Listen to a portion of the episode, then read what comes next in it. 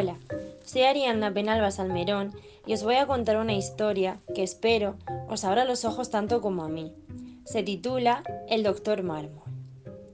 En su habitación, que abrazaba los dos rincones del edificio, Manuel masculló a su amor, a su imaginario amor, a cualquier amor que le enviara compañía. Amanecía. La brillante luz del sol se filtraba por los agujeros de la persiana. Incorporarse para contener el armazón de hierro era desorbitado encargo. Manuel, confundido por el mareo, obvió su deseo. A esas horas de la mañana, el rocío había mojado ya las rosáceas flores de las gitanillas cuando alguien movió la manivela de la puerta. Suavemente se oyó el crujir de las tablas de madera en el suelo carcomido se escuchaban afuera las voces de un grupo de personas que discutían en un tono más bien airado. La oscuridad de la habitación se había tornado cada vez más esclarecida. Unos pasos se adentraban dentro de la estancia. Cada vez los podía sentir más cerca. No había mucho espacio, en aquel cuarto más bien enjuto, pero en cambio la distancia hasta el camastro no era nimia. El color blanco roto de las paredes con pintura a la gota tampoco lo hacía muy acogedor. Las telarañas se dejaban asomar a través de los rayos del sol. Servían como decoración para su huésped. La compañía que le otorgaban era la causa en ocasiones de sus alucinaciones. Un polvillo casi invisible se colaba por todo el dormitorio. Llenaba todos los rincones como si proyectase el mensaje celestial. Las palabras de las personas que reñían en la parte exterior ahora se podían oír con más intensidad. Retumbaban en los paneles de los armarios empotrados que, aunque estaban fabricados en melamina y aglomerado, servían de caja de resonancia. Pues la ha llamado ya tres veces y no ha acudido, se podía entender. Tiene que comprender que solo son las ocho menos cuarto de la mañana y se encuentra sola, replicaba una voz femenina. A la vez, escuchaba los pasos acercarse hasta el cabezal de su lecho, y le llegaba el perfume que acompañaba el aire de la persona que se aproximaba. Podía inhalar cada uno de sus movimientos y dosificaba sus sensaciones a través de sus pulmones, a la manera en que el experimentado sumiller degusta un buen lebrija. Un vendaval feromónico hacía su presencia en la sala. En esos momentos era cuando recordaba que la luz del rayo podía identificarse antes de oír el estruendo de una tormenta. Lo sabía por todos los años que había estado como grumete en el barco pesquero Buenavista, antes de que decidiera reconducir su vida, ya en la madurez, y se inclinase por estudiar en la universidad para sacar los estudios de magisterio en la calle Pirotecnia lo que a la postre le facilitó especializarse en nuevas tecnologías.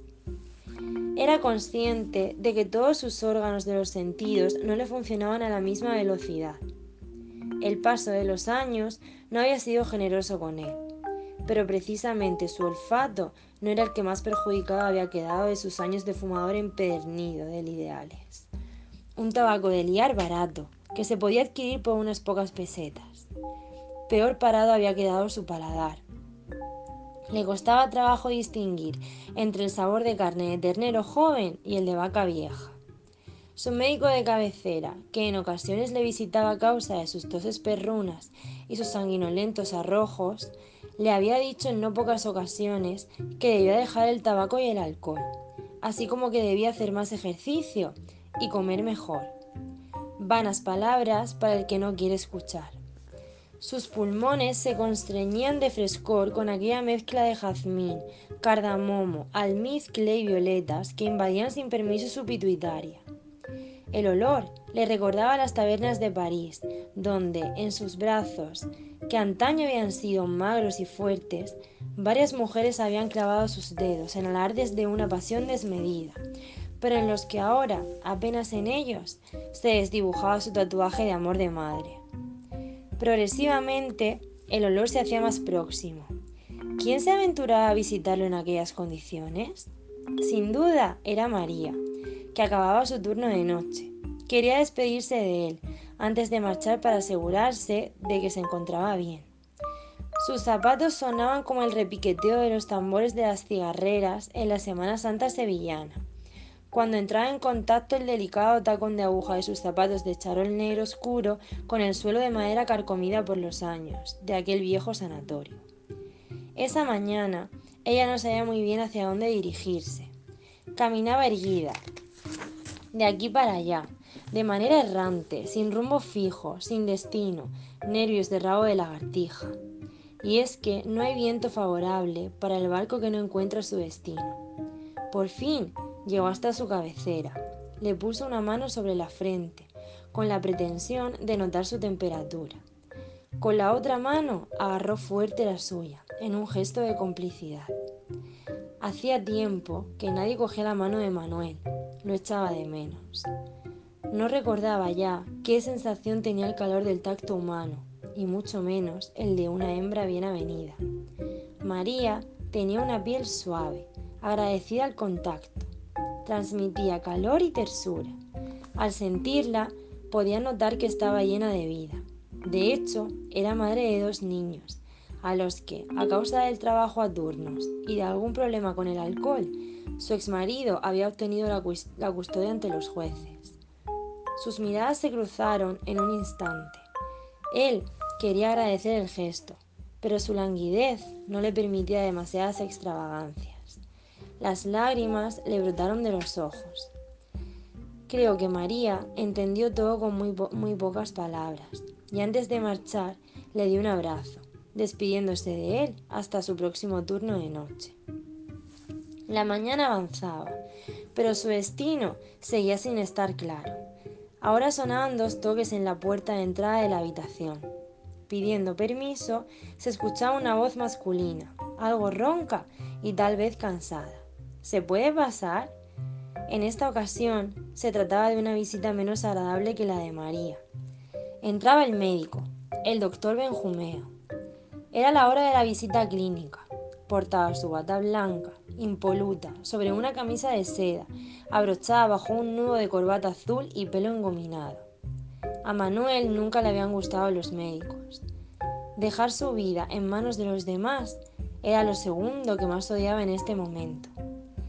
Detestaba que le pusieran aquel instrumento de metal en su pecho desnudo para escuchar sus interioridades. Pero qué importaba ya si le habían visto hasta las entrañas por dentro y por fuera.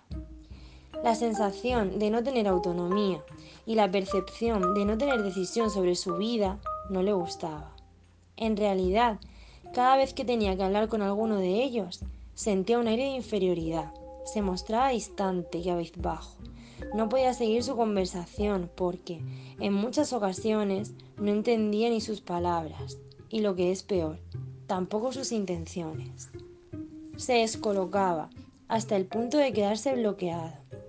Sin embargo, cuando hablaba con las enfermeras, todo era distinto. Mostraba su ternura, desnudaba su corazón, sabía cómo dirigirse a ellas. Le gustaba incluso contar algún chascarrillo sobre su ajetreada juventud. Su mirada transparente, limpia y profunda hacía que la comunicación fluyese, hasta el punto de quedar atrapadas por su delicada contemplación. Algo había en su esencia que embelesaba y cautivaba a todas las del San Lázaro. El médico le expuso su situación con la claridad y la rotundidad que caracteriza al juez está frente al reo. Su estado de salud no había mejorado tanto como él hubiese deseado. Sin embargo, los resultados de sus exámenes clínicos mostraban que sus niveles se habían estabilizado. Si bien su fortaleza física no era la de un joven de 20 años, pero podía apañarse por sí solo. Manuel se encuentra usted como un roble, dijo el doctor Benjumea. Pero doctor, me encuentro un poco tonto a la hora de hablar y me cuesta trabajo estar en las conversaciones. Eso también pasará, replicó el galeno. El médico había postergado este momento todo cuanto humanamente le fue posible, pero las presiones desde arriba cada día eran más fuertes. Durante, durante, el tiempo que se había prolongado su estancia, el funcionamiento del centro se había visto perturbado. Los números, los números, los dichosos números tenían que cuadrar. Esa parecía ser la principal preocupación para el médico gerente del sanatorio. El alta era inminente. Tendría que abandonarlo y marchar a casa. Manuel antes ya había alegado diversidad de motivos para poder permanecer allí por más tiempo. El modus operandi se repetía la mayoría de las veces. Que si su casa no era lo suficientemente grande, que si necesitaría realizar reformas dentro de la habitación para una cama más cómoda y apropiada a sus circunstancias, que si no encontraba albañiles para la ocasión. Hacía siete meses que había aparecido por un ictus en el hospital y permanecía allí desde entonces. No había más tiempo.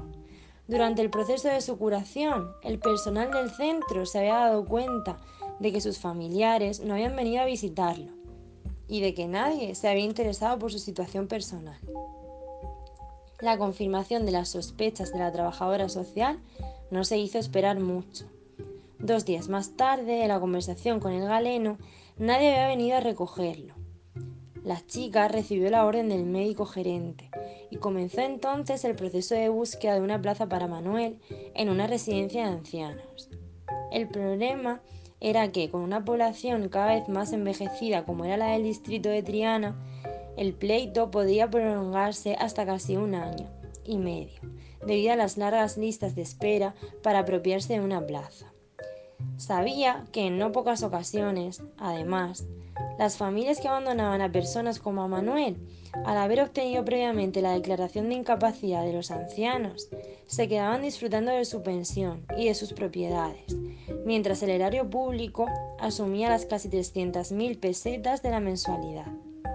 La trabajadora social hizo lo que pudo, hasta que el médico gerente tomó el mando de la negociación. En realidad, la decisión ya estaba tomada en los despachos. En una combinación de arrebato impreciso y poca pericia, a modo de medida ejemplarizante y para dar un escarmiento, mañana mismo marcharía Caritas Diocesana un centro para acoger a personas en situación de extrema necesidad y máxima precariedad. Una ambulancia vendría a las 8 de la mañana para recogerlo, trasladarlo y dejarlo en el centro. Esta decisión indignó a Manuel, le pareció ofensiva y denigrante. ¿Cómo podían estar haciéndole esto a él? y gritaba. No entiendo lo que pasa. Yo, que trabajé duro durante toda mi vida, el llanto volvía a presentarse en las mejillas de Manuel y continuaba con su discurso que cada vez se hacía más ininteligible. Y que me saquen del hospital como a un perro, se sinceraba de nuevo con María, con la que volvía a coincidir cuatro días más tarde en el turno de la noche. No te preocupes, Manuel. Mañana, antes de marchar a casa, hablaré con el médico gerente para que reconsidere la decisión que ha tomado. Lo conozco muy bien nos hemos criado juntos. Amanecía al día siguiente. Manuel se despertó gritando. No paraba de dar vueltas a la habitación. El ambulanciero lo esperaba abajo. Ante los chillidos y la imposibilidad de calmarlo por parte del personal de seguridad de la clínica, tuvieron que llamar a la policía. Por la, por la gravedad de lo ocurrido, entonces, y solo entonces, el médico gerente quiso personarse por primera vez ante él y de partir personalmente aquella situación. Comenzó hablando el médico gerente. Soy el doctor Mármol, director gerente de este hospital, y creo que tiene que calmarse, Manuel. Esta actitud no le viene nada bien, ni le conviene a sus intereses. Además, a mí no me tienes por qué chillar. Yo no tengo la culpa de que nadie te haga caso. Estás confundido. De aquí nadie te quiere echar, continuó el médico gerente. Dicen las enfermeras que te encuentras triste, ante lo cual Manuel balbuceó. Bueno, a veces me pongo a llorar. Continuaba el interrogatorio por parte del médico gerente con más preguntas personales. ¿Tienes familia? Ya casi con el resuello de la voz, le contestó. Sí, pero están lejos. Manuel, yo tengo que hacerte unas preguntas para saber más de ti, pero no quiero que te pongas nervioso, ¿de acuerdo? comentó. ¿Dónde vives? En el distrito de Triana. ¿El piso es tuyo? Pues sí, gracias a Dios, solo que ocurre que es muy pequeño. Es un piso de protección oficial de apenas 50 metros y, necesitaría hacer reformas en la habitación para poder ampliarla y poner una cama articulada, una para mí y otra para mi cuidadora. ¿Tienes ahorros en el banco? Mire usted, doctor, yo no tengo el dinero. Hace tiempo que el juez me lo quitó para mis hijos. Pero ¿y tus hijos? ¿Dónde viven? Están fuera, doctor, cada uno en sus asuntos. Pero, ¿por qué no han venido a verte? ¿No podrías ir a vivir con ellos? En ese momento, Manuel se quedó sin palabras. Bueno, Manuel, continuó el médico gerente, parece claro que tienes una casa y familia. Te voy a dar un par de días para poder revisar tu cartilla de ahorros y poder hablar con el juez. En una semana de plazo máximo abandonarás el hospital para siempre y te marcharás a casa. Mientras tanto, búscate unos albañiles que te hagan la obra y te compres lo que más me has dicho que, que necesitas. El doctor Mármol ya había dictado su sentencia. No me está entendiendo, dijo Manuel. Ya le estoy diciendo que no dispongo de dinero. Lo tienen mis hijos. Con ellos es con quien tiene que hablar y pedirles que me ayuden. ¿Es así como usted resuelve todos los problemas de su hospital? En ese momento se hizo un silencio sepulcral. Manuel estaba aturdido con la conversación. El doctor Mármol, médico gerente del hospital, pronunció unas últimas palabras. Mira, Manuel, eres un saborío. Yo me debo a mi puesto, tengo que gestionar unos dineros y tú eres un aprovechado. No creas que me va a temblar el pulso para ponerte de patitas en la calle. Ah, y una última cosa. Es importante estar animado, hombre, sonreír y ser optimista. No te lo tomes así. Y continuó tecleando a dos dedos sobre las letras de su ordenador. De repente, la pantalla de la computadora se quedó en negro. Vaya, dijo el médico gerente. Otra vez estos malditos aparatos. Siempre se rompen en el momento más inoportuno. Cuando uno los necesita, te dejan tirado. Para ese momento, Manuel ya se le había quedado mirando a los ojos y le dijo, Siempre se te dio mal la informática, Mármol. Y se quedó mirando el nombre que aparecía en el cartel identificativo que colgaba de su bata. Manuel continuó hablando. Carlos, ¿verdad? De eso sí me acuerdo. Ese es tu nombre, ¿cierto? Te sentabas con Antoñito y no había manera de que prestaseis atención. Siempre andabais dando guerra. Nunca traíais los deberes terminados y no parabais de desabrocharles las cintas del sujetador a vuestras compañeras de delante. Siempre repitiéndoos que os comportaseis y no parabais de interrumpir y de hablar en clase. Extraño era el día que no hacéis pellas y os marchabais a la Plaza de las Cruces para ver a las turistas. En ese momento, el médico gerente levantó la mirada de su escritorio y dijo, Profesor, ¿es usted? Bueno, vosotros creo que me llamabais el Window, dijo con un aire más complaciente Manuel.